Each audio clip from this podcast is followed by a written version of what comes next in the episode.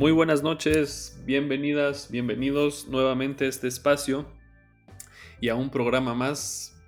Y me acompaña como cada noche y como ya es costumbre mi querido amigo Mario. Mario, ¿cómo estás? Hola, muy buenas noches a todos. Es siempre también un gusto estar contigo, Javier. ¿Tú cómo estás? Yo muy bien, muy contento el día de hoy porque tenemos creo a un invitadazo de lujo. ¿Tú cómo estás? ¿También contento o no? Por supuesto, el gran amigo este, Axel. Axel Schmieder, que tenemos el, gusto de haber conocido ya, ya eh, algo de tiempo y que nos ha acompañado en partidas y en sus transmisiones en vivo de su canal. Y es toda una figura en esto de los streamings de este de las partidas. Entonces, pues te damos la bienvenida, Axel. Qué bueno que estás con nosotros. Hola, hola, hola Javier, hola Mario, gracias, muchas gracias por la invitación. Soy muy emocionado de estar aquí y de este nuevo proyecto de ustedes. No, al contrario, muchas gracias a ti por tu tiempo y como lo dice Mario, eh, me parece que, que eres uno de los generadores de contenido, pues yo diría, más importantes que tenemos y, de los que más disfrutamos colaborar contigo y tenemos el, el, honor de que nos hayas invitado en algunas ocasiones a echar partida o a jugar en línea y es, es, un, es un privilegio que estés aquí. Muchas gracias. No, gracias por las bonitas palabras. No sé si sea de los más importantes, pero pues se hace lo que se puede. Aprecio mucho. Y pues obviamente esas partidas, esas partidas van más allá de, de ser un stream, ¿no? Es, son son eh, bonitos momentos con grandes amigos, definitivamente. Así es, muchísimas gracias Axel por haber compartido y seguir compartiendo todo eso alimenta y, algo que siempre platicamos entre nosotros este, y contigo también inclusive es que parte de la experiencia o mucho de la experiencia es eh, hacer de, del ambiente un, un, un cúmulo de, de, buenas emociones y de buenas cosas, ¿no? Y cada vez que hemos tenido, o yo particularmente, la fortuna de compartir la, la, mesa virtual en tus transmisiones, pues es maravilloso, es muy, muy chido. Este, ¿Cómo está Dante? ¿Cómo está tu hermano? Bien, bien, ahí anda. Eh, igual, esto de las mesas virtuales ha ayudado mucho a que podamos jugar juntos a pesar de la distancia, ¿no? Seguro, tú estás en Estados Unidos, ¿verdad? Sí, sí, ahorita actualmente me encuentro en Estados Unidos estudiando eh, el doctorado. Excelente.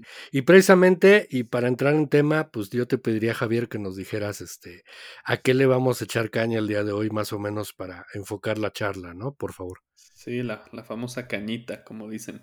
Pues ya lo dijo Axel. Fíjate que, em, para los que no lo saben, no, no, no platicamos previo a esto. Es una charla, como siempre hemos dicho, entre amigos y charlas de entre turno y de sobremesa. Pero bien lo dijo Axel, esta, esta modalidad de los juegos de mesa en línea ha permitido, como bien dijo, que acercarnos a las personas que, con las que no podemos estar cerca y nos permite jugar a juegos de mesa con ellos, ¿no? Entonces el tema del día de hoy, Axel, es precisamente esta modalidad de jugar en línea. Eh, sabemos que los juegos de mesa, como su propio nombre lo dice y por definición, pues son juegos que se juegan en una mesa con otras personas eh, presencialmente. Y se crearon precisamente para eso, para divertirse, para pasarla a gusto y convivir con las personas, ¿no? Pero bueno, ya de unos años para acá, y creo que mm, qué mejor que tú, que has sabido aprovechar y explotar esta modalidad de juegos, tan es así que en tu canal de dados y amigos, has, transmites semanalmente partidas en línea muy interesantes y creo que es una, una ventaja que, que, has sabido aprovechar tú más que otros canales. Y es precisamente eso, Axel, la modalidad de jugar en línea. ¿Tú qué opinas de eso? ¿Crees que equivale a, a, jugar presencialmente? ¿Es un sustituto? ¿Es un complemento? ¿En algún momento crees que vayamos a sustituir las mesas por las pantallas? ¿O qué? ¿Qué nos puedes comentar tú que eres el, creo que el experto en esto? Vaya, vayas preguntas, buenas, excelentes preguntas. Pues empecemos con la, con la, con la más grande, ¿no? O sea, que si los juegos de mesa digitales eh, son sustitutos a los juegos de mesa eh, en físico. Yo creo que, yo creo que un poquito, pero no, hay esa magia que tú estabas comentando, esa magia de, de sacar, eh, agarrar la caja de la estantería, colocar todo, prepararlo, eh, agarrar todos los componentes, barajear las cartas, pasar las cartas, ese, ese sentido de que el, el, espacio que toma todo el tablero, el arte, cómo se ve diferente, porque obviamente en digital los colores pues son los que te, los que te muestra la pantalla, ¿no? Entonces, no sé, hay, hay, hay una gran diferencia entre el formato digital y el físico, pero creo que el formato digital es eh, ha ayudado mucho. No está aquí para reemplazar el formato físico, pero sí está aquí para eh, suplementarlo, ¿no? Porque, pues como dije, eh, antes de esto, antes del formato digital, pues yo no, dado a mi ritmo de vida, pues no, no tenía las situaciones para echar muchas partidas, ¿no? En físico. Ya sé que mi grupo no se podía juntar, todos tenían responsabilidades o mis amigos estaban eh, estamos separados por la distancia, como en mi caso con mi hermano, pues está, él está en México, yo estoy aquí. Y pues imagínate, nos vemos dos veces al año, o sea que jugaríamos dos veces al año, entonces estaría, estaría, pues no, no, no sería lo mismo, pero gracias a esto de los juegos de mesa digitales, pues podemos probar juegos, podemos convivir. Y sí, y siento que muchas veces llegamos a ese, a ese punto mágico cuando se echan partidas de juegos de mesa en las que te das cuenta, no sé si les ha pasado, pero hay un punto, y bueno, yo creo que también depende de los del juego que estés jugando, pero hay un punto en la partida en la que la estás pasando súper bien, casi casi no importa tanto quién va ganando, quién va perdiendo o, o, qué estrategia estás llevando, pero hay un punto en el que simplemente la estás pasando genial. Y todos se están riendo, todos lo están disfrutando. No sé, ese, ese punto mágico eh, lo aprecio mucho en esto de los juegos de mesa y eh, lo he llegado a tener en esto de la versión digital. Entonces yo creo que la versión digital sí tiene, tiene un espacio en este mundo de los juegos de mesa. Fíjate que partiendo de la idea precisamente de que no sea un sustituto, eh, eh, sino más bien un complemento tal vez, yo creo que toma fuerza el hecho de que en, en esencia sigues viendo lo mismo, ¿no? O sea, cuando logras tener una mesa con buenos amigos, sea en un lado, sea en el otro, las sensaciones, como ya lo hemos platicado aquí antes en algún otro, algún otro programa, eh, es lo que cuenta, ¿no? Toda la, experiencia completa. Te la pasa a todo dar. Este, hay, a, lo mejor puede haber hasta un poco de delay en las transmisiones de la conversación, etcétera, pero ya entiendes que forma parte, ¿no? Hay de repente que te saca de la mesa, de repente que, este, que se cortó por aquí una transmisión, que se, etcétera, ¿no? Todos los problemas que, que llegan a presentarse, pero ya lo entiendes como parte de lo que, de lo que se va presentando. Eh, de igual manera, como cuando juegas en físico, pues también tienes ahí tus eventualidades de, de, de por qué cuando lo juegas en físico, este, sientes o dejas de sentir algunas cosas, ¿no? Como ya lo hemos platicado aquí. Entonces, eh, algo que, que, a mí en lo particular me queda de todo esto es que eh, cuando tú juegas en línea, creo que eres dependiente de la tecnología, obviamente. Y ahí es donde surge el primer problema que a mí me gustaría comentar. No es para todos el jugar en línea? Yo se, los pregunto a los dos. Porque si hay una dependencia y generarte un usuario, generarte eh, eh, una contraseña, eh, si estás en Steam, comprarte tus, este, tus juegos o no juegos, etcétera. Igual los que son premium, ¿no? Para Tabletopia o para VGA. Entonces, a diferencia de lo que es, pues llegar a la casa del primo, del tío, de la, de quien sea, y, estirar la mano, como decías tú, Axel, y jalar del, librero, del estante un juego y abrirlo y decir, te lo explico. Pues acá, híjole, a mí en lo particular me ha sido difícil el poder invitar a alguien porque si no tiene ese background de conocimientos un poquito de cómo está la onda de los de, los las plataformas para jugar en línea, pues tienes que meterle tiempo y esfuerzo en, en que también lo aprendan y lo dominen. ¿O cómo ven ustedes? No, sí. Yo Estoy de acuerdo con eso, Mario y Axel, porque creo que jugar en línea tiene una barrera adicional a la barrera para jugar eh, de forma tradicional, que es dominar la plataforma o, donde estés jugando. Pero creo que se puede superar, pues, o, es la misma curva de aprendizaje casi, casi cuando estás en una mesa. A mí me pasó con ustedes, de hecho, la primera vez que jugué en línea, de hecho, fue con ustedes.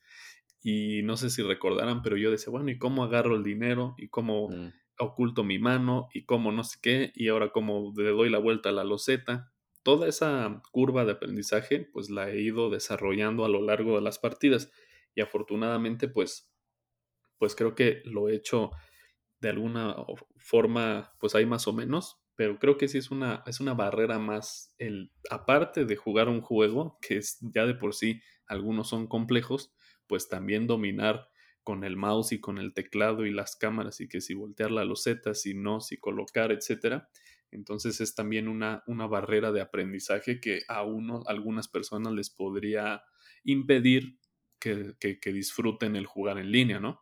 No sé qué opinas tú, Axel. No, sí, sí, ese es un buen punto que, trajo Mario.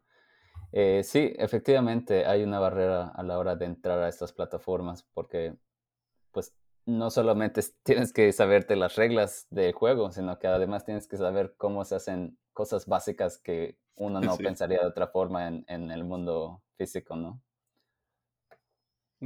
Es correcto. Eh, fíjate que tú, Axel, por ejemplo, que haces las invitaciones abiertas, a veces en los grupos, en Facebook, etcétera, para echar partida con los cuates. Este, yo, yo he llegado a pensar que a veces no asisten mm, por obviamente varias razones. La primera, pues a lo mejor les da pena o a lo mejor no es un juego que conozcan o no es un juego que les guste, etcétera. Pero creo que una de las principales es esa. O sea, ¿cómo me voy a desenvolver yo en, en Tabletopia? Cuando la vez que lo intenté, pues fue un verdadero caos, porque hacía yo un desmadre en el momento de querer agarrar uno de los componentes y tiraba todo, ¿no? O quería sacar una carta y me traía todo el mazo, etcétera. Entonces, creo yo que también ha sido un impedimento para que los chavos agarren confianza y se atrevan a jugar cada vez más en línea, ¿no? Creo que hay un, una leve eh, línea divisoria entre, entre quiero y no puedo, ¿no?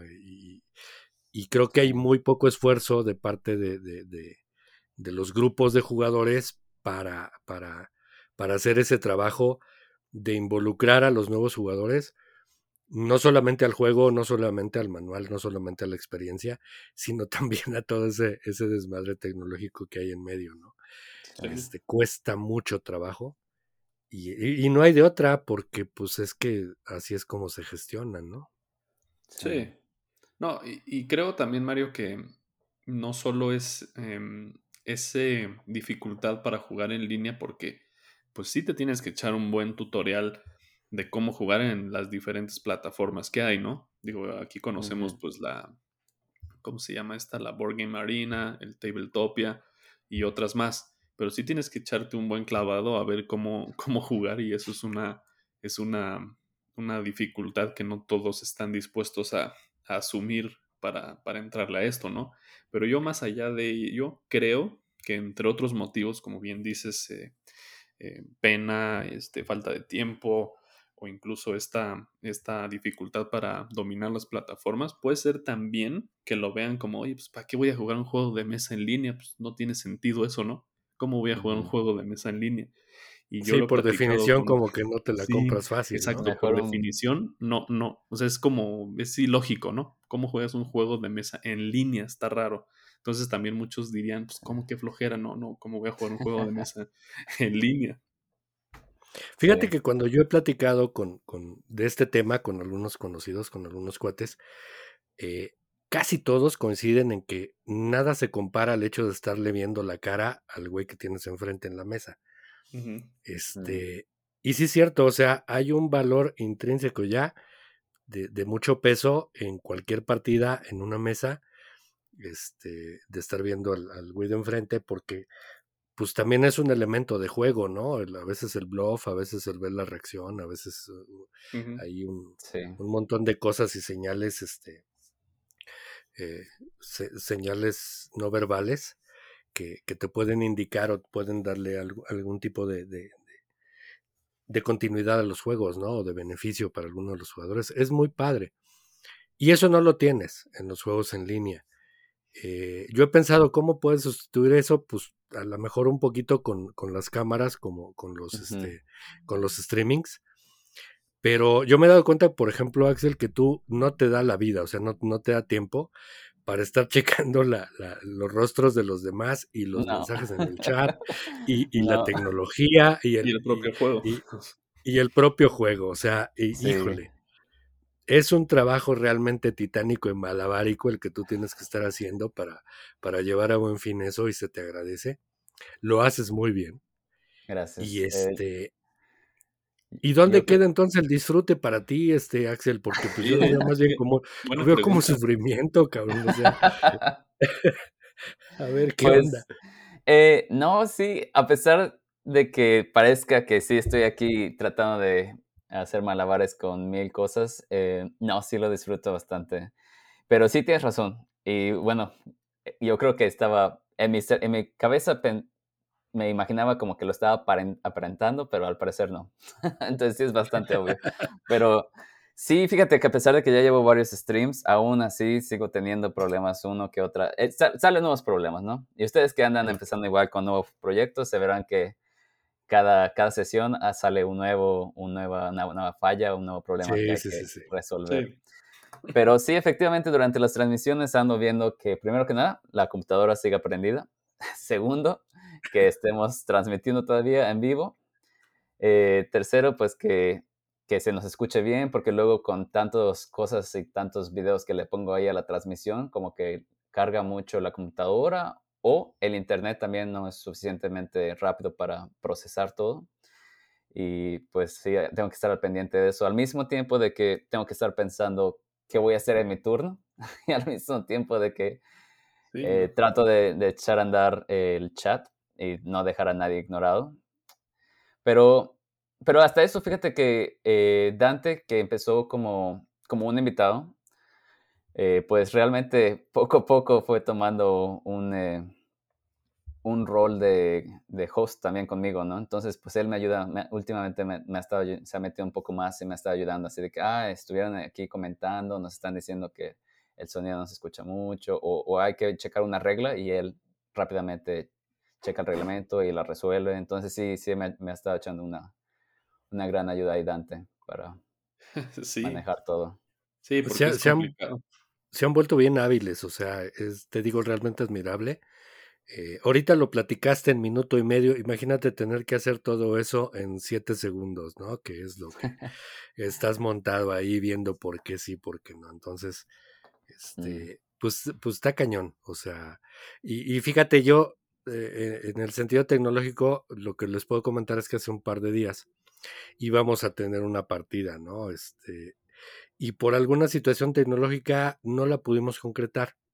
Mm. Eh, ¿qué, ¿Qué pasa en esos casos? Es decir, una vez que lograste involucrar a alguien, invitarlo, convencerlo, armar un grupo, eh, aunque sea un grupo de dos, de repente tienes una falla tecnológica. ¿Qué tanto te frustra eso? O sea, eh, ¿sí es de plano para decir, ya ni madre, no me gusta jugar en línea?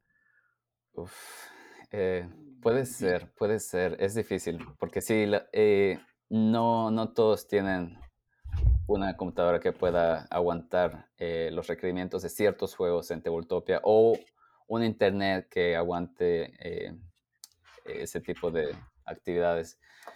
Sí, me ha tocado que eh, antes de todo esto de las transmisiones, a veces nos juntamos eh, varios amigos y había amigos a los que con su internet no los dejaba entrar a la sala.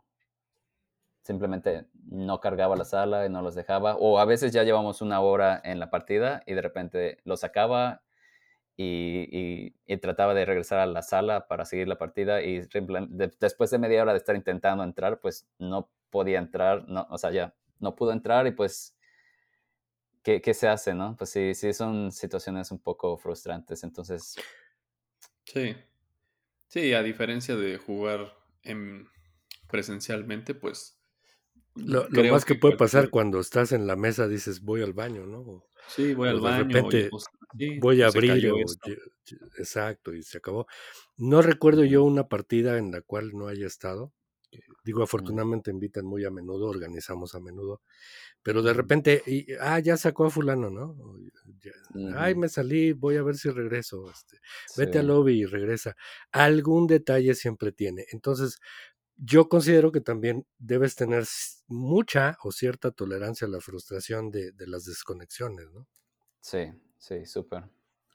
Sí, que eso también podrías, eh, bueno, podrías compensarlo, por ejemplo, con, con que ya en línea todo está acomodadito, no tienes que montar el tablero, no tienes que poner los, los meeples, entonces también juegas de forma directa y la verdad es que sí, luego agradeces el, el que en línea ya esté todo montadito, se barajea solo y ya cuando lo pones que guardar. Sí, guardar, imagínate, tú que juegas mucho al, al Gloomhaven, mm. guárdate toda la, todo el tablero, todos los componentes, tardas dos horas en guardarlo y tres en jugarlo, ¿no? Ya que es más, más inmediato, por decirlo de alguna forma. Entonces, hay cosas que se Axel, yo creo que es del club, Javi. Axel es del club como yo, y a lo mejor también como tú y muchos, que disfrutamos también eso. Ah, sí, yo también, yo sí, ¿eh? A mí no me gusta que me ayuden a guardarlo, la verdad. Porque lo, lo acomodan mal o qué? Lo acomodan mal. y me gusta esa, esa, para mí es como un ritual así de, no sé, como cuando terminas algo padre, que dices, es un ritual de vamos a concluir bien esto, vamos a cerrar el ciclo de este juego, acomodándolo como se debe, cerrándolo como se debe, guardándolo como se debe. Y creo que para mí es un, tipo de, ritual. No me gusta que, que me ayuden a guardar. Esa es, pues una manía medio Bienvenido. Ojalá cuando este ya podamos jugar físico, que espero sea pronto, este, pues yo por mí, pues tú monta y tú desmonta, o sea, yo mientras que lo hagan en la bebida. Está, chido, está chido, ¿no? Sí. no, a mí sí me gusta mucho eso, como que siempre he sido muy metódico y entonces me gusta guardarlo como lo tenía y en las bolsitas que lo tenía y pues todos tienen un porqué y un para qué, entonces pues es parte también de lo que te vas creando en la afición, ¿no? Cada quien tiene ahí sus manías medio raras y sus, y sus, este, pues sí, sus rituales. ¿Tú tienes algún ritual, Axel? Eh, a la hora de jugar eh, juegos físicos o digitales o... No, cualquiera, digo, hablando en, el en el tema de los, en el tema lúdico, cabrón, no vais a sacar aquí cosas medio, medio radicales y extrañas. Eh, pues disfruto mucho, disfruto mucho abrir los juegos. No sé, ver los componentes por primera vez, la calidad. Eh, disfruto también mucho como que organizar la ludoteca. Me gusta tener como que un sistema, sobre todo... Eh, sí. para no intimidar, me gusta tener un sistema en la ludoteca, porque ahorita creo que tengo como 100 juegos ahí que quién sabe cómo pasó, pasamos de 50 a 100 ¿Quién sabe? ¿Quién sabe? De repente amanecí y ya estaban ahí, pero... Eh, Qué falso te escuchaste, ¿Quién sabe cómo pasó? a mí nadie me avisó, pero es una gran sorpresa. A mí también me pasó, no sé por qué. Estamos en las mismas, algo, algo estamos. Se reproducen. Sí, Sí, el problema es que ya no hay espacio, entonces ¿cómo se hace? Hay que sacrificar otros cuartos para hacer espacio. claro. Pero eh, fíjate que yo cuando, cuando la ludoteca era más pequeña y teníamos invitados eh, que no, que apenas estaban entrando a esto los juegos de mesa, ¿no? Entonces alguien que va entrando a los juegos de mesa y ve como 50 opciones de cajas de juegos de mesa, pues no sabes no sabes ni de qué trata ninguno, ni cómo se juega, ni nada. Pero pues yo creo que te vas por las imágenes, ¿no? Yo creo que te vas por el tamaño de la caja, que puede ser intimidante. Te vas por las imágenes, eh, el arte de la caja, si se ve así como que muy complicado o se ve más así accesible. Y el problema es que luego no, no siempre eh, es lo que significa. Por ejemplo, puede haber juegos muy complicados que tienen algún tipo de arte bastante accesible, ¿no? O al revés. Entonces, eh, lo que hice es, eh, organicé todos mis juegos de, de, acuerdo a la dificultad que se les está asignada en la BGG, en la Board Geek. Entonces, de un lado de la biblioteca son los juegos que tienen un valor de 1, de uno, 2, así de dificultad, que bueno, dificultad y también significa cuánto tarda una partida, ¿no? Y del otro lado tenemos juegos, está Elon Mars, ¿no? juegos de 4 o más. Hasta el lado izquierdo, ¿no? Exacto. Y entonces todo en medio pues es, está en el promedio. Y entonces es más fácil para mí decirles, puedes, o sea, checa los juegos que están por allá, pero te advierto que todas esas cajas de ahí nos vamos a tardar cuatro horas de partida. La zona oscura. Nada más la partida. Exacto, es la sección oscura. La sección por ahí, oscura. Por ahí platiqué un poco más en el, en el tour. De sí, en tu tour pero- es lo que estaba recordando. Y ahorita que dices de las portadas, me acordé, hace como dos semanas mi hermano igual, ¿no? Le digo, a ver, pues Ujú. tú escoge un juego, ¿no? No le gusta, o sea, no está metido en esto. Y se mete y ve la del Istanbul. Y me dice, no manches, este, este definitivamente no. Le digo, ¿por qué? Y dice, no, la portada ves que es este un, un mercader ahí, Sí. este, turco. Dice, nada más de ver esta, este señor, me parece que es como un juego, parece portada del libro de matemáticas, así del Baldor. Dice, está espantoso esto. Y no quiso, no quiso jugarlo por la portada, cabrón, imagínate. Sí, es importante eh, las portadas. Nosotros que, yo creo que, bueno, por lo menos yo, yo ya casi no me guío tanto por la portada, yo ya soy más de, ok, Sí, a ver, claro. ¿qué tipo de, de mecánica trae? O, o el, o el tema, ¿no? Puede ser el tema, aunque a veces sí, si el arte sí de plano no, no va, es difícil, ¿no? Es difícil meterte en el juego cuando el arte no, no es de tu agrado. Sí, y mira, dices algo muy importante y que creo que abona aquí al tema. Esa sensación que te da el arte de los juegos, el verlo con tus ojos, una caja, sentirlo, ver los componentes, el tablero, cómo está estructurado, pues es parte de, del decidir en algún momento jugar en línea o jugar de forma física. Y creo que esa parte es insustituible. No es lo mismo ver una portada en una pantalla, que pues sí, te Mm. puede decir, "No está bonita, ¿no? Pero ya tenerla físicamente y con los contrastes que tiene, el, el relieve de algunas ca- de cajas, eh, el- algunas cajas tienen holograma, más platinado. O sea, esa, esa sensación nunca va a ser o no va a ser, no va a ser posible sustituirla con, con los juegos en línea, me parece. O sea, yo, yo sí, la verdad, juego en línea y creo que muchos lo hacemos porque pues, en algunas ocasiones no tenemos de otra, pero creo que el jugar físicamente es insus- insustituible. Y a mí me pasa, por ejemplo, no sé, y, y si vale la pena o si vale, o cabe, perdón, la analogía de los libros, ¿no? Mm. Hace rato platicamos Axel y yo que, que su esposa es muy aficionada a la lectura, a los libros, y yo también, ¿no? Y eso también es algo que yo no he podido sustituir con la tecnología. Yo no puedo leer un libro, eh, un libro digital, un ebook. Sí los tengo, pero no, no, no hay forma en la que yo pueda cambiar esa sensación de las hojas, de olerlos, incluso. Hace rato dijiste que abrías las cajas y ver los componentes. Yo iba a decir que yo también huelo los componentes, pero no me quería, No, no, no, no, yo también, no yo me quería también escuchar huelo. como el raro del grupo. No, no, pues ya somos dos, ya somos dos. El del, Pero sí. Sí, sí, Es que, sí. es que hay una, hay una diferencia, Javi, entre decir huelo los componentes o aspiro el aroma de los componentes o este, pues no sé, olfateo, cabrón. el- el Olfateo, aroma ¿no? los. Sí, Sí, o sea, Es, el- es el verbo, el verbo que, que uses para esa. Yo, no he encontrado cómo decirlo de forma artística, por decirlo de alguna. Porque cada que lo digo suena como si fuera un depravado, entonces no lo menciono, no lo menciono, pero sí, el olor de las cartas, perdón, el aroma de las cartas y de, lo- los componentes es muy peculiar. yo me imagino la cara de tus invitados cuando tienes la cara metida en la caja, cabrón. o sea. Sí, sí, de Oye, este ¿Y tú crees que así huelen le- a ese, ese olor a nuevo de cartas y cartón?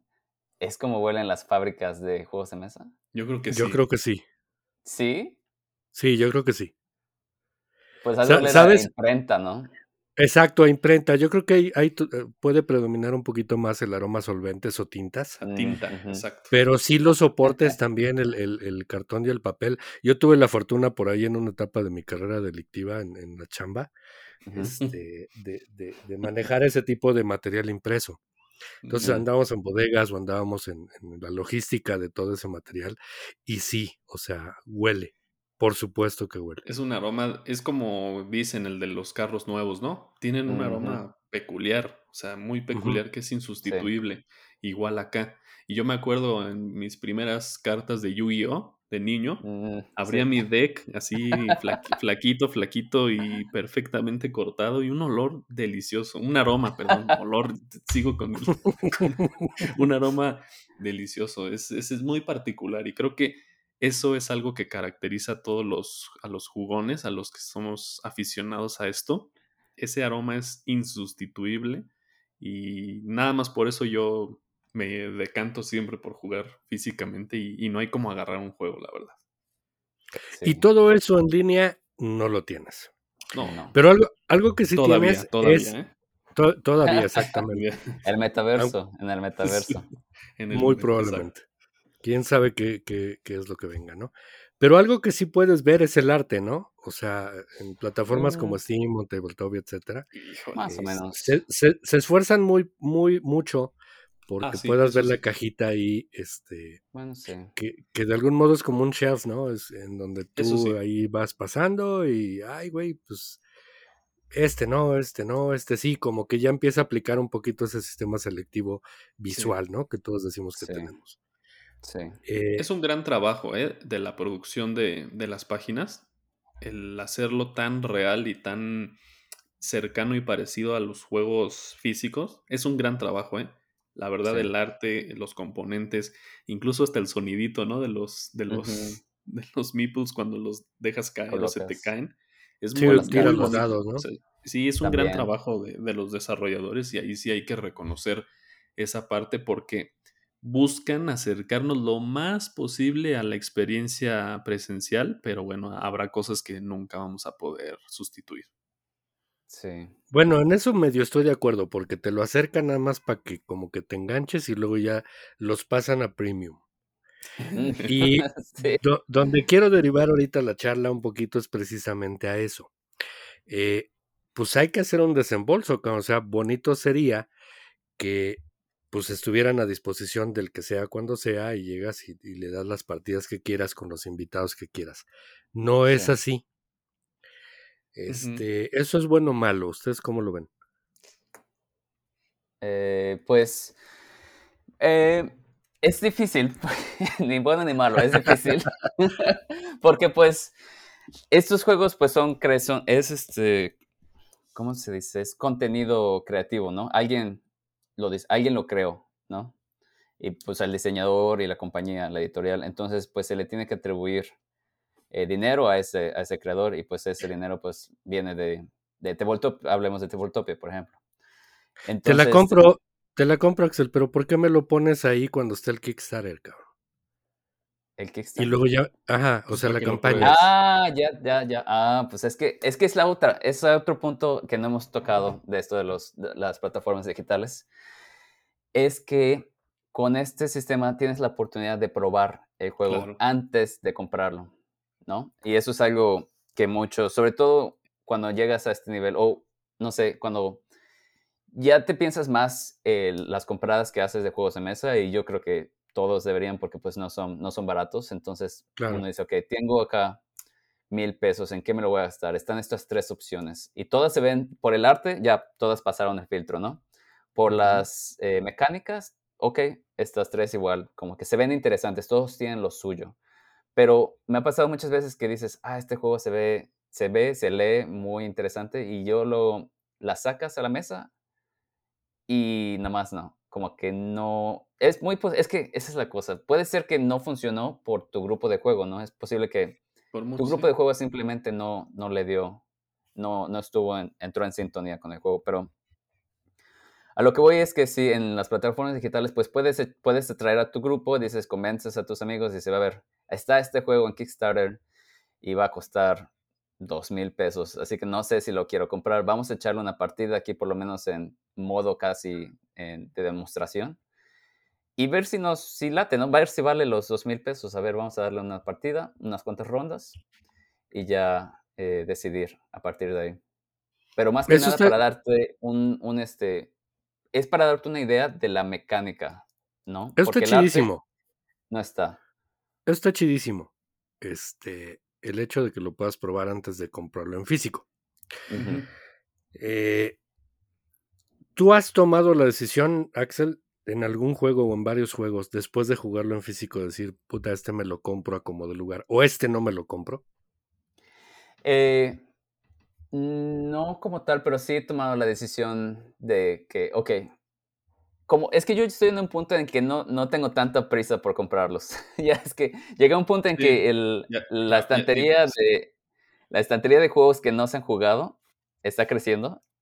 Entonces, luego pienso, digo, ¿para qué? Bueno, ¿por qué me voy a comprar este, este juego que me está llamando mucho la atención si se va a ir a sentar ahí con los otros a la estantería, ¿no?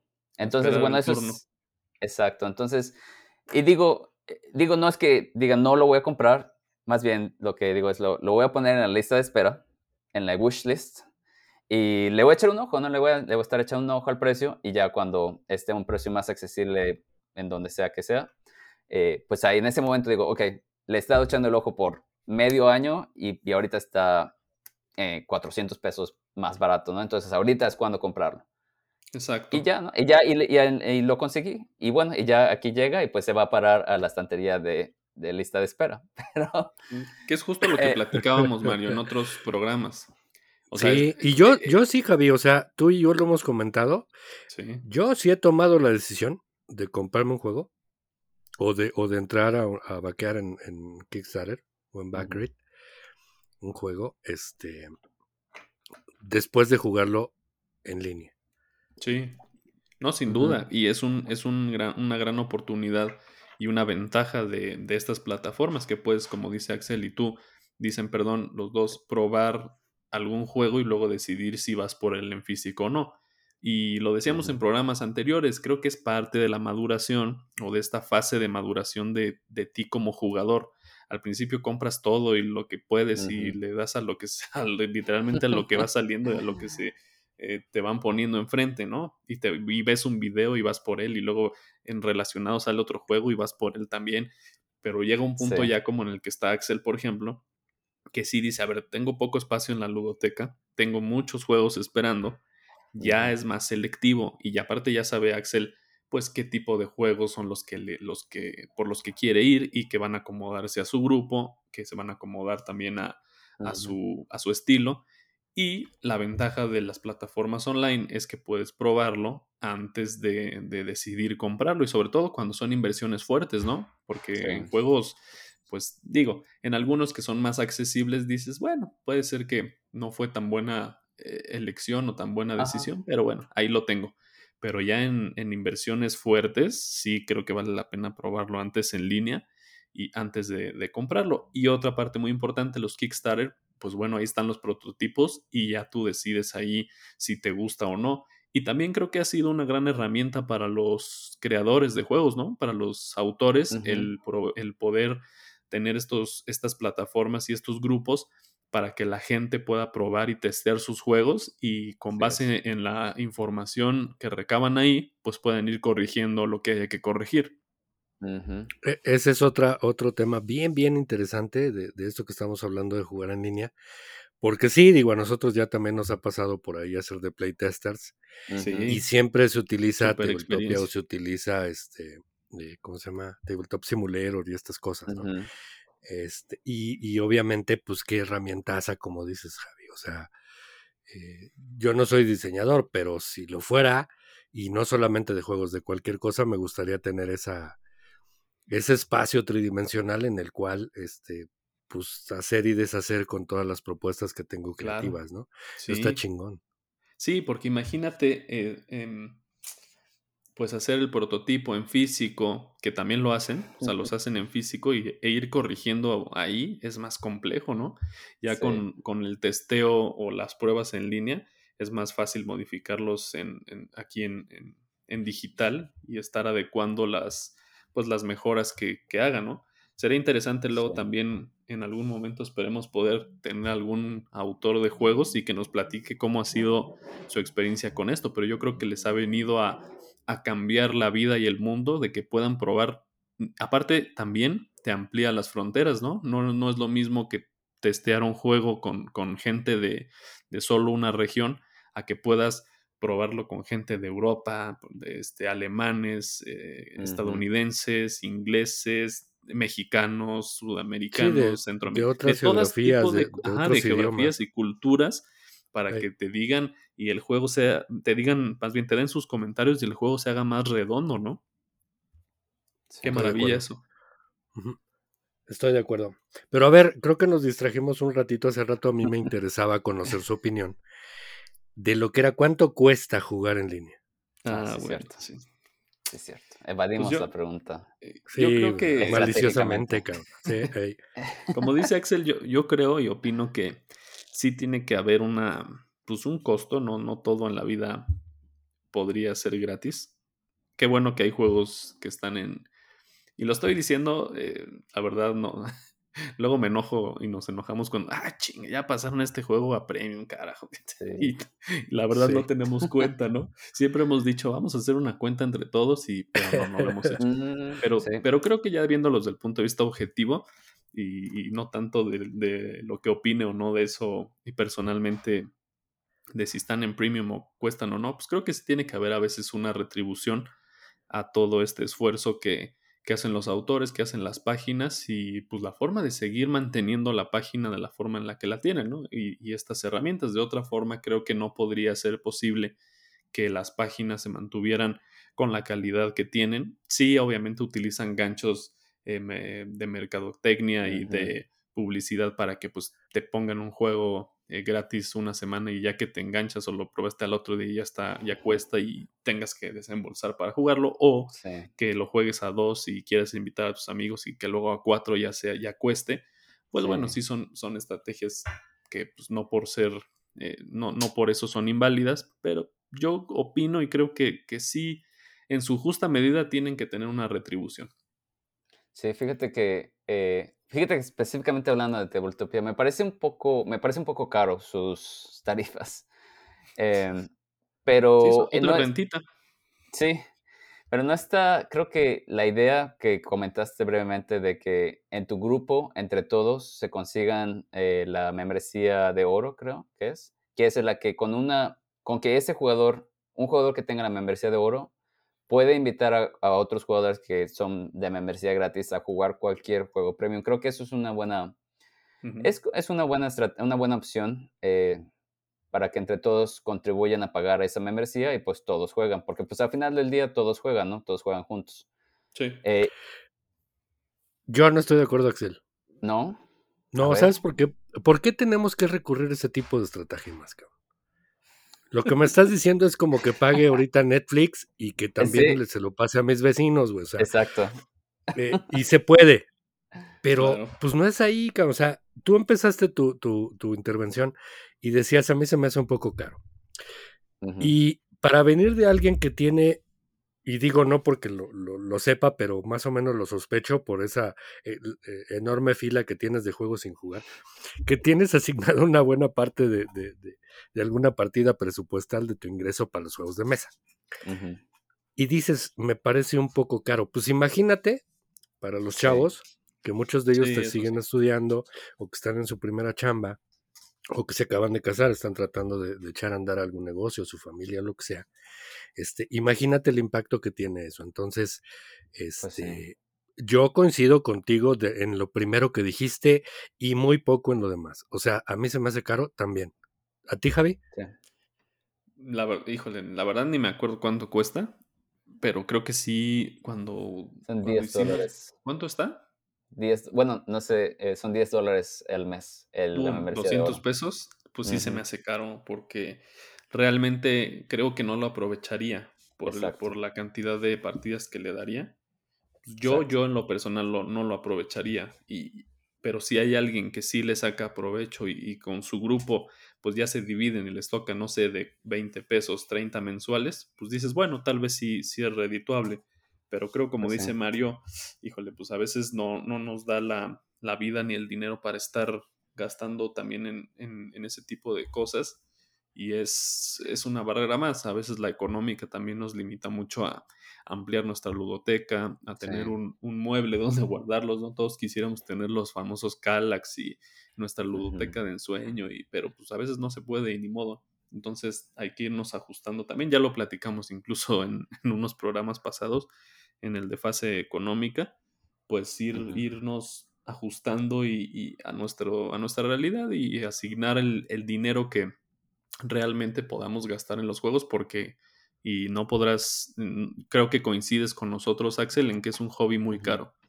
Sí, sí, es un, es un, es un lujo, realmente. No es una necesidad ni de, por cerca.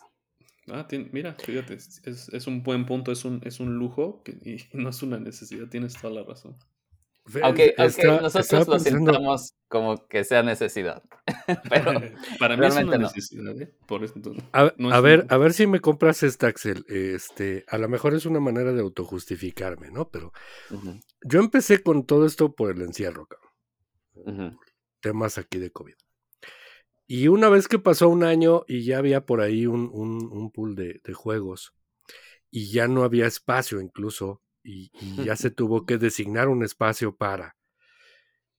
Yo lo, para mí, yo siempre decía, a mí me sale mucho más barato esto que estar pagando las terapias familiares o personales de mis hijos y las de la gente que estaba aquí, insisto, de un terapeuta, de un médico que nos controlara los nervios, la ansiedad, lo que fuera, por estar en una situación completamente ajena a lo, a lo conocido y establecido en, en, en tiempo pasado, ¿no?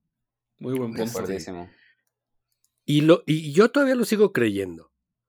Entonces, yo creo que sí en parte es una necesidad y, yo te prometo que si hacemos un, un, programa dedicado a ello, sería bien interesante que también nos acompañaras, Axel, a ese y a otros, ojalá en el futuro, este, y tampoco es por llevarte la contraria todo el programa, no, pero, no estoy de acuerdo. interesante. Pero mira, Axel es un hombre de ciencia, entonces esta antítesis para crear una hipótesis y todo esto eh, está familiarizado, ¿no? Claro. Sí, claro. Y, se vale, digo, cada quien platica como le va en la feria, dicen por ahí las abuelitas. Este, definitivamente ahorita si tú comentas que es un lujo es por tema precios tema costos. Sí. Y sí, o sea, yo, y, y, ya lo, lo platicamos en, el, en el, uno de los programas que hablamos de lana, y ya, o sea, perdió proporción en muchas cosas de lo que fue abril-mayo de 2020 20. a lo que estamos ahora, o sea, marzo-abril 2022, o sea, perdió cualquier tipo de proporción. Y eso obedece a muchas cosas y ya después lo platicaremos o lo hemos platicado, etcétera. Pero ahora sí ya es un lujo, ahora sí ya se los creo, cabrón. Antes como que decía, este, pues sí hay una necesidad de, compartir, debatir, etcétera, eh, eh, tener algo que hacer, sobre todo en el encierro. Híjole, este, ahora pues ya no, no. Para cualquier eh, persona que llegue al hobby, a diferencia de hace dos años, donde yo sentí una transición realmente natural, costo-beneficio a lo que estaba pasando, en este momento ya no.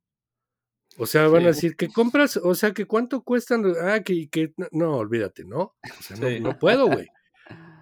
Si de por sí trabajo es evangelizar, cabrón, imagínate también, este, ven, o sea, pues hacer que compre, ¿no? O invitarlos a que, a que apoyen a las tiendas o a las editoriales. Me van a decir, pues no, güey, o sea, no, no, no se ve por dónde.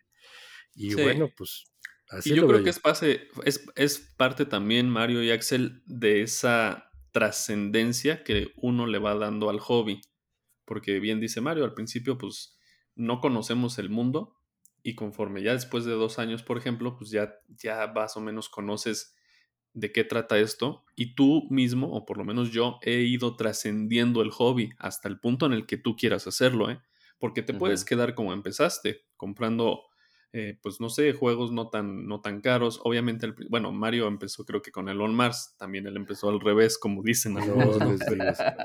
pero otros, sí, otros empezamos con, con Sushigo, aquí estoy viendo y cosas Oye, oye y perdón, perdón que te interrumpa, usted me acordé eso de aspirar el juego, cabrón los aromas del juego. Entonces imagínate cuando hicimos un unboxing, bueno, el unpacking que le llaman, o sea, sacarlo de la caja de cartón, de quitarle todo el rollo, ver de lo que se trataba, sopesar la caja. Y luego abrirla y escuchar cómo rechina y empezar a aspirar eso. No, bueno, digo, nada más quise hacer el show completo de la experiencia. Una droga, ¿no? No, bueno, ¿cómo no querían que me enganchara con después de eso? Pues, Exacto, y, a eso voy, o sea, eso iba. Al principio, pues uno lo convierte en lujo o en necesidad conforme quiere y hasta donde uno quiere, porque tú trasciendes el hobby hasta donde te da unos se pueden quedar con juegos normalitos y otros ya entrarle, pues como, como ustedes, por ejemplo, a, a Kickstarters, a proyectos ya más ambiciosos que tal vez ya, pues uno podría decir que sí son un lujo, soy lujo por el precio, ¿no? Pero creo que uno le da la dimensión y el, y el, just, el peso a, a todo y como toda afición, digo, no solo esta, pero si nos metiéramos, por ejemplo, no sé, por decir algo, al aeromodelismo, ¿no? Pues podemos quedarnos en lo básico o podernos, y podemos irnos hasta donde aguantemos o hasta donde lleguemos. Entonces creo que uno, eh, cada uno le va dando la trascendencia y el peso al hobby conforme a sus posibilidades y necesidades, ¿no? También necesidades. Sí, sí, yo creo que todos tienen su, su droga ahora sí, que por eh, definición, porque, por ejemplo, con mi esposa, a ella le encantan los libros, como mencionábamos hace rato. Y ella así de que cada rato, ah, este, este libro acaba de salir, esta nueva novela, y ya, y ya, ya como magia, igual ya apareció en la casa, quién sabe cómo. Entonces, entonces pues lo tenemos, tenemos así como que una regla, ¿no? Ambos eh, tenemos nuestro salario y obviamente entre los dos contribuimos a los gastos familiares, pero nos dejamos, nos reservamos, tenemos una reserva para lo nuestro, ¿no? Ella tiene su reserva para gastárselo en lo que ella quiera vienen siendo los libros y pues yo tengo mi reserva para gastarlo en los juegos de mesa, ¿no? Y, y si no fuera eso, seguramente tal vez serían videojuegos o serían películas o serían pues sí. tenis, algo, ¿no? Todos, siento que todos tienen algo en que gastan su dinero, que, les, que lo hacen con la finalidad de que les trae felicidad o les trae satisfacción, les trae algo, ¿no? De acuerdo. Sí. Y así como en ese hobby de tu esposa, pues hay niveles tendrá libros de 200 pesos y tendrá libros de 2 mil pesos, ¿no? Entonces también es, te digo, lo llevas hasta donde... O también llega al punto en el que su estantería de libros que no ha leído también se empieza a acumular. Claro. Y le toma más, yo creo que leer un libro que jugar un juego. o a ti. Sí, se toma más tiempo. El problema va a ser cuando, ah, perdón, pero el problema va a ser cuando nos tengamos que mudar de la casa o por alguna razón, empacar todos esos juegos de mesa o empacar todos esos libros y todas las estanterías en los que en los que están esos ambos ambos aficiones. No, no lo quiero ni me da, me da así como que escalofríos, me da. Olvídate. qué padre, ¿no? Qué padre tener ese, esas estanterías de libros y de juegos, o sea, de cosas que te aportan muchísimo, te aportan cultura, te aportan diversión, o sea, es una maravilla, creo yo. Yo más bien me tengo que esconder aquí este, cuando pido algún juego, pues porque me regañan a veces. Llegó por error, me lo Sí, ching, llegó por error, quién sabe por qué. Eh. Porque ya, ya, ya me lo gané en una rifa. No puede ser, ¿no? No puede ser que todos los días llegue paquetería de, de Amazon o de algún lado y casualmente sea un juego, ¿no? no ¿Cómo? ¿Cómo? Sí, y es que sabes que para mí el punto en el que dije, ok, ya me la tengo que pensar más, es el punto en que comentaba de que ya se empiezan a acumular los juegos que no se han jugado. Y sobre todo también la idea de que hay juegos, o sea, ¿cuántas veces, cuántas partidas le das a un juego, no? Con tantos juegos nuevos que van llegando y que estás comprando y, y, de por sí juegos que ni siquiera has probado, ¿en qué momento vas a regresar a darle partida al, a ese primer juego que tuviste o a ese... nunca, nunca acabo de darle la vuelta. Exacto, ese es un... Tal vez es hasta como los libros, ¿eh? O sea, los lees una vez y de aquí a que le vuelvas a, releer, salvo que te guste mucho, pues pasarán años, ¿no? Puede ser que pase lo mismo con los juegos. Y creo que pasa, ¿eh? Mira, esta analogía con los libros puede ser interesante, pero te lees un libro y no lo vuelves a leer en cinco años. Y un juego puede ser que lo juegues hoy y hasta en dos o tres años vuelve a haber mesa. Sí. Llega a pasar, sobre todo ya cuando alcanzas un nivel de, de, la posibilidad de rotarlos, una cantidad de posibilidad de rotarlos en, que, puedan ver mesa hasta cañón. Este, sin embargo, bueno, yo no considero que todos obviamente seamos o tengamos ese no. como, como que seamos tan enfermos, ¿no? Ese problema. sí. es un, es un problema eh, eh, eh, único, yo creo. No, estamos, como tú dices, estamos en otro, en otro nivel de, de problema. De problema, sí. todo, sí, esto, no sé. todo esto no sería posible este, con los juegos en línea, porque pues tú No. puedes tener tu biblioteca ahí de Steam o de lo que tú quieras, y pues no es lo mismo ver ahí un paréntesis con un 20 o un 50 de los juegos que tienes, quiere decir que tienes 50, a voltear así a tu estantería y ver ahí tus juegos apiladitos, eso también Mm. nunca, te digo, no lo vamos a poder sustituir No, por más que queramos, sí es un complemento, sí, es una, una ayuda, sí, pero sustituir los juegos digitales o en línea de mesa por los juegos de mesa, creo que por, por la propia definición, por definición no se pueden, no se pueden sustituir, ¿no? claro. Nada que ver. Y bueno, yo, yo los invito ahorita ya para ir cerrando. Este, ¿cuáles serían sus recomendaciones para los buenos amigos, amigas que nos escuchan en cuanto a la admi- administración y gestión y preferencias, etcétera, de los, de los juegos en línea? Este, los compramos y los compramos, DLCs, micropagos, ¿qué onda? ¿Cómo ven ustedes? Yo creo que eh, con eso todo de los compramos y DLCs, te, creo que te refieres a Tabletop Simulator, ¿verdad? Y a Steam y a todo lo demás que, que se gestiona económicamente a través de, de, de lo que es bien clavado, eh, sacarte lana. Esa es la expresión. Yo creo que eh, realmente Tabletop Simulator casi no lo utilizo, en- o sea, las versiones de Steam. No sé por qué, siento que es, hay doble, hay otra barrera ahí. Porque ahí, primero, tienes que tener Steam. Que bueno, la mayoría tiene, pero no todos. Después de tener Steam, pues tienes que conseguirte los juegos, ¿no? Y ya después de eso, pues ya, ya es tuyo y ya no tienes que estar pagando una membresía ni nada, pero pues es un juego, ¿no? Es... En cambio, en Tabletopia, eh, a pesar de que tienes que estar pagando mensualmente, pues tienes acceso a muchos juegos. Y bueno, obviamente, ¿qué tanto te beneficia eso? Pues es qué tanto provecho le saques tú.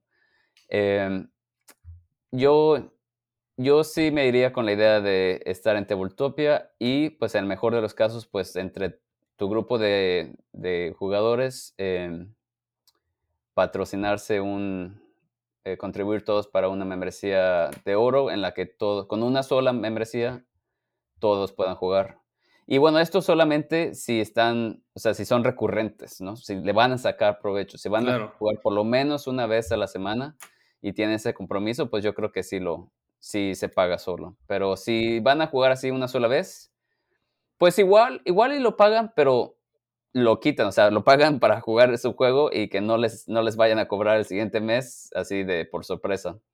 Sí, como Y- experiencia, ¿no? Así de, Exacto. como, como un, uno de estos juegos exit o, o los que juegas una vez y se acaba y porque lo destruiste, pues sí, te vale Sí. 300 pesos, pero si lo pagas entre 5, pues ya te sale como una ida al cine o Exacto. pues, te diviertes y ya, ¿no? Sí. Sí, Entonces, yo, pues yo sí, opino lo mismo. Sí, esa sería mi sugerencia, que si realmente eh, eh, quieren meterse a esto de los juegos digitales, pues vean ahí en Tabletopia. Igual ahí prueben los, eh, les den oportunidad a las versiones gratis y ya Sí. si ven que le van a sacar provecho y hay juegos que están bajo la barrera de, de paga, pues eh, ese plan de que entre todos contribuyan. Además, en Tabletop Simulator, si es por donde se quieren ir, sé que eh, pues la- los juegos son, tengo entendido que son gratis en Tabletop Simulator, o sea, la descargas la- el modo y que, pero realmente creo que lo que tengo entendido ahí es que no son, son como que ilegales, porque no todos esos juegos que descargas tienen permiso de las editoriales. Sí, Y no ese tiene es todo un problema que, que la, realmente no, no, no estoy muy metido. En cambio, en Tabletopia, todos los juegos que están ahí sí tienen permiso de una forma u otra de las editoriales, ya sea permiso para que se jueguen gratis o, o permiso, pero que tienen que pagar, ¿no? Sí, Yo lo que yo los invito es que investiguen, ¿no? O sea, hay mucho material, este, hay muchos, este, muchas, muchas publicaciones, muchos videos, etcétera, acerca de las plataformas digitales para jugar en línea. Aquí no quisimos abordar un- una especie de tutorial o recomendaciones directas de, de por qué sí o por qué no alguna plataforma. Quisimos hacer un overview nada más este, enfocado a eh, poder o intentar eh, desenmarañar si es una buena experiencia al jugar en línea. Ya, ya algo muy puntual acerca de las plataformas, seguramente van a encontrar información en muchos lugares, ¿no? Sí, yo también lo veo de esa forma. Sirve como complemento para cuando quieres echar una partida como lo hemos hecho y no podemos hacerlo en forma presencial.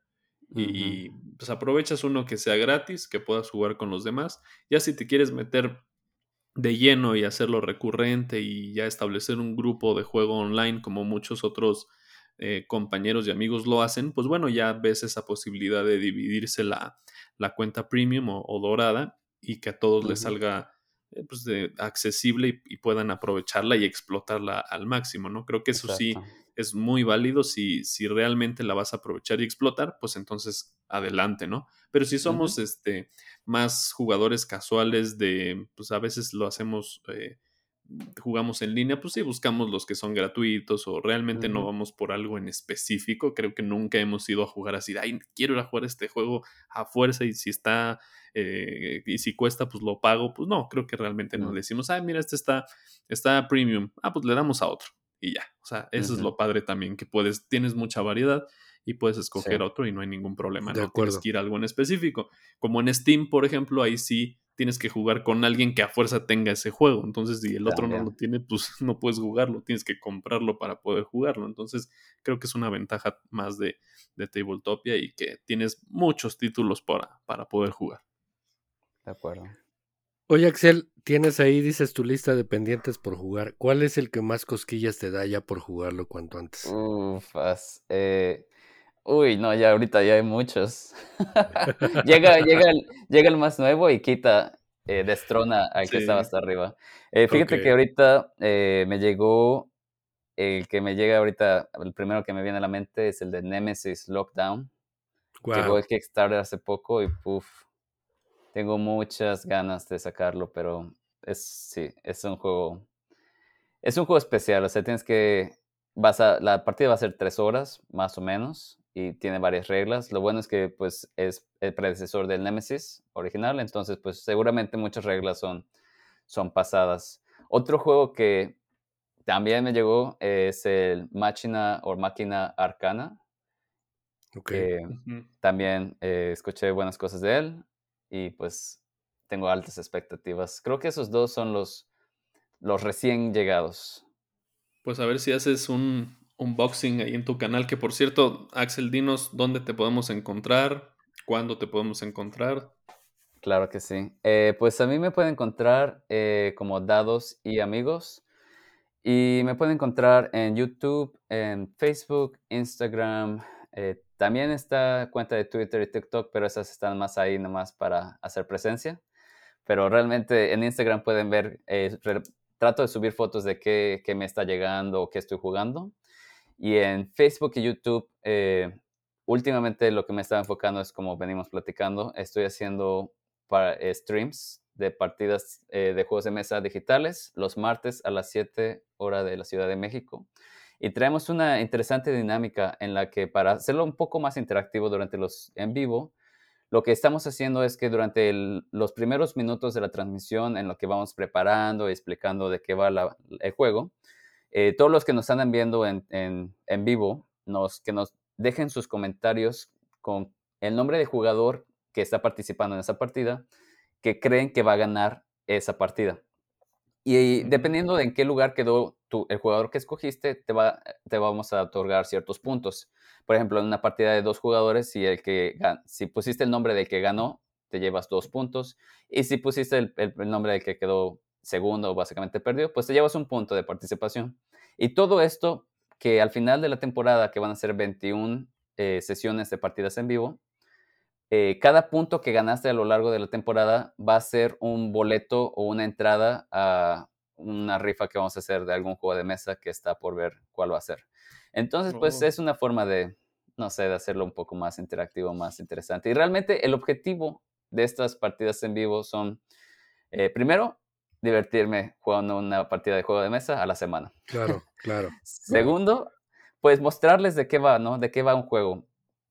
Que, por ejemplo, no sé, trato muchas veces de que sea un juego que va a salir en Kickstarter con la finalidad de que vean cómo se juega. O sea, ya ni siquiera lo tienes que jugar tú, sino ves cómo se juega y ves como, ah, sí se están divirtiendo, ah, ah, no, como que, como que no, no es como me lo están vendiendo, ¿no? Entonces mejor no le entro. Entonces eso también tiene una finalidad informativa. Pero en fin, también a veces hago, es, trato de cuando tengo tiempo hacer un video como tal, con edición y bien pensado así, con planeación.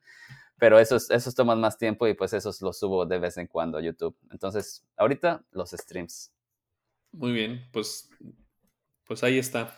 Ahí está para que Padrísimo, Axel. sigan y vean a, a, nuestro querido amigo Axel de Dados y Amigos. Y espero, espero tenerlos ahí pronto, ¿eh? Ahí más les vale.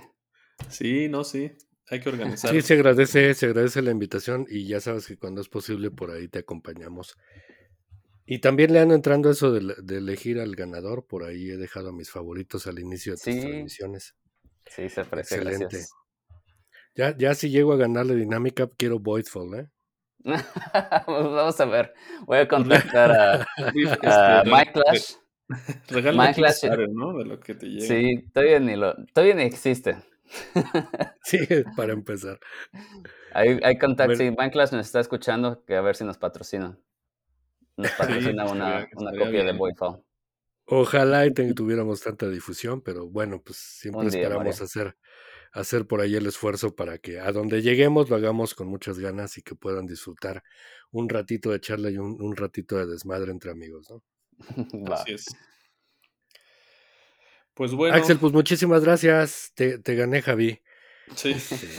No. Muchísimas gracias que viniste. Fue, fue realmente bien grato de estar aquí. Eh, que vinieras. Son las, los primeros programas y siempre está un poquito la inquietud de cómo va a salir, de qué, qué- vamos a decir, que no, etcétera. Pero eh, como bien lo comentaba este Javier al inicio, no, no hacemos ningún script, no hacemos ningún, ningún, ninguna línea argumental para seguir durante el programa. Dejamos que todo fluya de manera natural y es como mejor sale para, para que todo lo que digamos sea de corazón y sea tal cual somos. Esa es la intención del programa. Axel, un abrazo. Qué, qué gustazo que has estado aquí. ¿eh? No, Sí, muchas gracias a los gracias. dos. Muchas gracias, Javier. Muchas gracias, Mario, por la invitación. Realmente, como les mencioné, estoy muy emocionado por su proyecto. Eh, eh, no hay suficientes proyectos. Yo creo que hay que- todos los que nos escuchen que tienen la iniciativa de empezar su proyecto de juegos de mesa, adelante, sin miedo. Claro, Va claro. a ser difícil, pero con, con la práctica se hace, se hace la experiencia.